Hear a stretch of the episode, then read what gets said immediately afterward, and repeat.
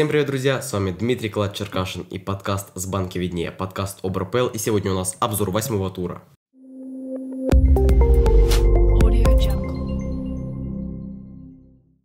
А перед началом этого выпуска, друзья, я хотел бы вас попросить делиться этим самым выпуском, подкастом, эпизодом, как угодно, со своими друзьями, которые увлекаются, не увлекаются футболом, чтобы аудитория становилась больше и контент, который мы преподносим для вас, становился интереснее. А теперь вернемся к футболу и начнем с матча Краснодар-Химки. Краснодар, которому засчитали победу по техническим причинам против Ротора, который не играл в прошлом матче из-за того, что 7 игроков заболело коронавирусом, и их игру в этом туре, которая должна была состояться против Ростова, также отменили по аналогичным причинам.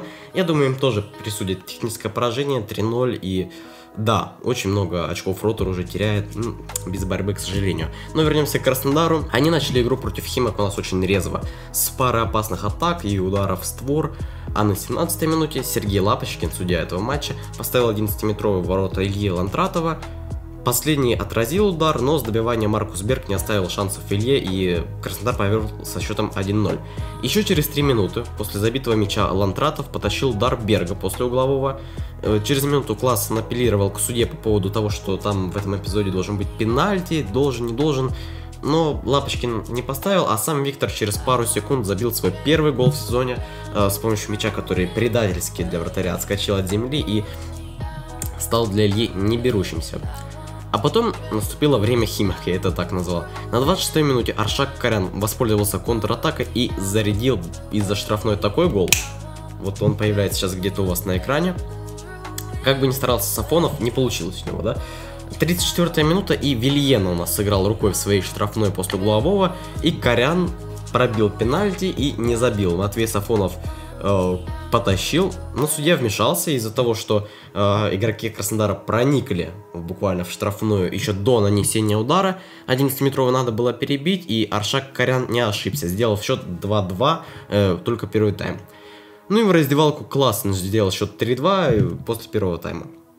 Маркус Берг сразу после перерыва игрок Краснодара, если кто-то не разбирается. Очень много шведов у нас. Я, я видел комментарий на ютубе, я даже его прикреплю сюда, о том, что хорошо играет сборная Швеции при Мусаеве. Итак, Маркус Берг после второго тайма у нас понесся забивать э, второй для себя мяч, но его остановил офсайд. А через 6 минут после начала тайма Вильена у нас заколотил э, с полулета, потом Кабелла забил с линии штрафной, Уткин после передачи пяткой от Классена забил, Магомед Шапи Сулейманов после удара Ольсона, и таким образом счет стал 7-2, оказалось бы было 2-2 и достаточно упорно. Очень, кстати, подходит вот этот комментарий, э, написанный пользователем YouTube под обзором матча. Вот вам статистика, тоже где-то здесь она появляется, и которая не врет. Ни одного сейва не совершил Матвей Сафонов.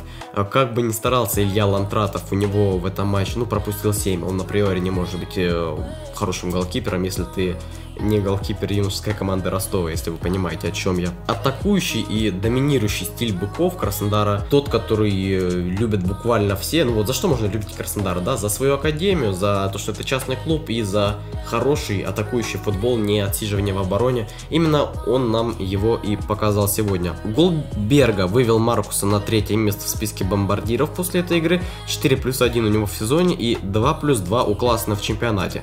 Так же, как и 2 плюс 2 в этом матче, 4 результативных, 4 результативных действия. В этом матче мы видели образцовый с атакующей игрой и воспитанниками, главное в старте, за что любит Краснодар, команду Мусаева.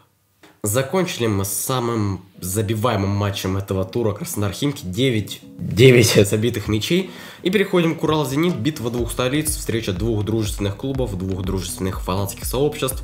На Екатеринбург-арене они встречались. Счет у нас быстро открыли зенитовцы, в частности Артем Дзюба, который, по моему мнению, хоть и не намного, но залез в офсайд, когда забивал гол. Несмотря на это, судья Карасев, который судил этот матч, засчитал мяч и Далее игра проходила с переменным успехом что для одних, что для других. Были подходы к воротам Ильи Помузуна и Миши Киржакова. Во втором тайме хоть «Зенит» бил поворотом четырежды, а Екатеринбург пробил всего лишь один раз, именно екатеринбуржцы, а конкретно Панюков, воспользовались этим шансом, сравняли счет.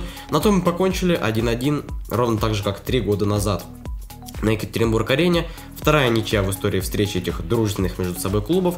Казалось бы, по статистике, которая вот здесь появляется, «Зенит» заслужил победу гораздо больше, но спорные голы из офсайда, уж явно из офсайда, и нереализация своих моментов – заставляет задуматься на том, все ли правильно делает Сергей Симак. Все-таки не такой «Зенит», как в прошлом сезоне у нас был. Зайдя в интернет после матча, увидел огромное количество хейта в сторону «Зенита» и в сторону зенитовских болельщиков. И как один из их представителей, хоть я сижу в форме «Локомотива», но при этом все равно у меня есть и форма «Зенита», которую я записывал, и пожалуйста, шарфик и болея за «Зенит» 2011 года, хотелось бы сказать, мы, нормальные фанаты Петербурга, никак не можем повлиять на то, что судьи очень часто трактуют неправильные решения в нашу пользу. Засчитывают голы, не засчитывают голы э, противнику, например, как это было с Локомотивом год назад. Мы, нормальные болельщики, ничего не сможем с этим сделать. Лично я не настаиваю на том, что гол был забит правильно. Там абсолютно четко был виден офсайд. Но мы ничего не можем, опять же, с этим сделать. Прошу вас, не ругайте нас за это. Мы всего лишь обычные фанаты, так же, как и вы. Мы преданы своему клубу. Матч между Арсеналом и Сочи никогда в истории этих клубов не заканчивался победой южан. Эта игра, сразу скажу, не стала исключением. Счет на восьмой минуте открыли сочинцы, а именно Кристиан Нобо. Обожаю этого парня. Он пробился штрафного поворотом и угодил э, в штангу. Жоазиньо на добивании попал в руку Луценко, и судья с фамилии Кукляк, э, интересная фамилия, назначил пенальти, который Крис уверенно реализовал. Тулики сравняли счет на 20-й минуте после похожего навеса в штрафную, и Сергей Ткачев положил вот такой мяч.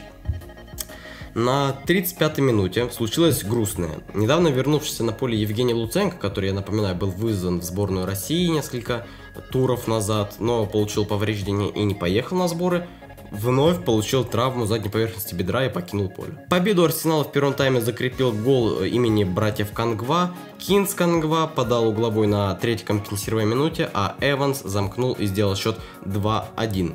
Счет сравнял убравший трех Миха Мевля уже во втором тайме, но третий в ворот Сослан Джанаева вложил тот же Ткачев и опять с лету. Наслаждайтесь просто этими прекрасными двумя голами. Интересный комментарий я видел в YouTube под обзором этого матча. Скажите Ткачеву, что можно забивать не только с лету. Ну, не может человек по-другому. В отличной форме и победном настроении подходит только к кубковой игре, кубковой игре против Белгородского Салюта. Игра, которая состоится в эту среду 20 3 числа, я на нее обязательно схожу, и может быть даже что-то для вас запишу, если будет что-нибудь интересное. Два гола красавца от Сергея Ткачева. Арсенал выигрывает впервые за месяц, а Сочи проиграл свой первый матч за 8 туров российской премьер-лиги. Виктор Гончаренко и Вадим Евсеев сошлись в тренерской дуэли. Вадим Валентинович, видимо, услышал мои просьбы по поводу Уфы и атакующей игры, и его подопечные из Башкортостана нанесли в этом матче аж три удара по воротам Игоря Кенфеева против ЦСКА, три удара ворот Уфы это много за последнее время, особенно если считать. Но армейцы сегодня были лучше.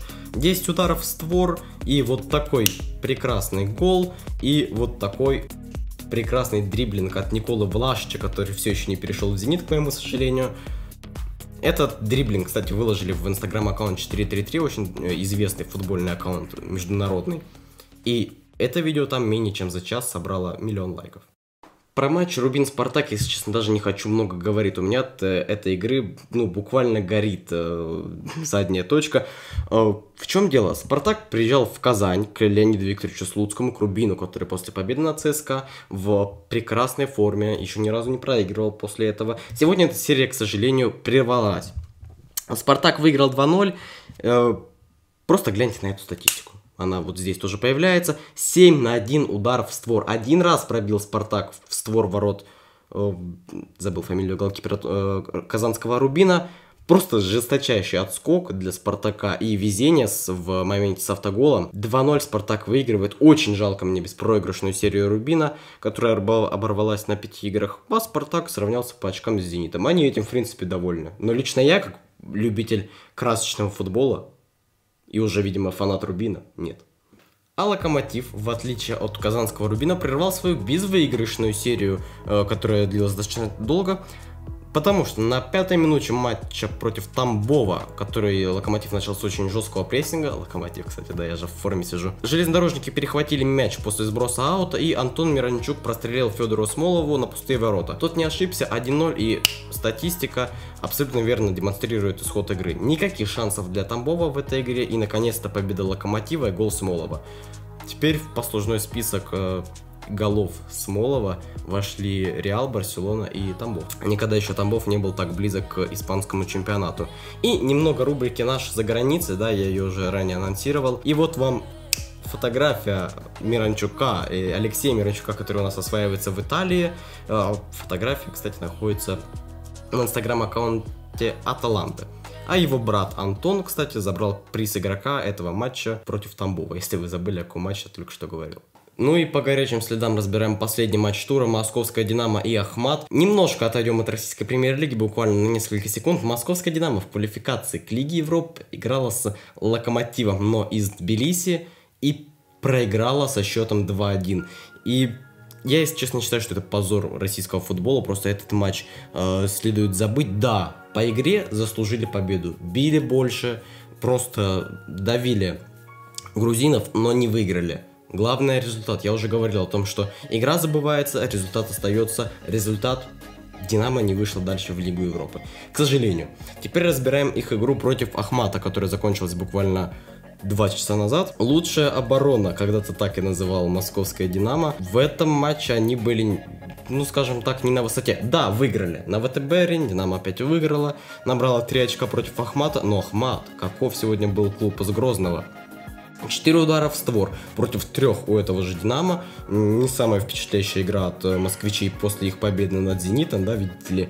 Э, обыграли чемпиона и подрасслабились хлопцы. Я посмотрел обзор матча, очень много выдающихся моментов у нас было, особенно э, компенсированное время второго тайма после 90 минуты. Несколько ударов головой. Фантастическая игра Шунина, который теперь, э, ну, заслуженно первый номер сборной России Маринат Гильерми, по моему мнению, немного не дотягивает. Красная карточка даже была у нас в этом матче, ее получил э, игрок Ахмата с фамилией Богосавац. Богосавац. Назовем его так. Вроде правильно прочитал фамилию, если что, не ругайте. Динамо выигрывает и занимает шестую строчку в чемпионате, Ахмат занимает теперь десятую. Разрыв до этого матча между ними был минимальный, сейчас э, он 4 очка. Поздравляем Динамо с победой. Друзья, подходит к концу этот выпуск подкаста. Спасибо большое, что слушали, смотрели. Опять же, не забывайте делиться этим выпуском со своими друзьями, которые интересуются, не интересуются футболом. Нам будет приятно от повышенной активности, от ваших лайков, просмотров и другими разговорами о нас в соцсетях мы стараемся именно, именно для вас. Это был подкаст с банки виднее, подкаст об РПЛ.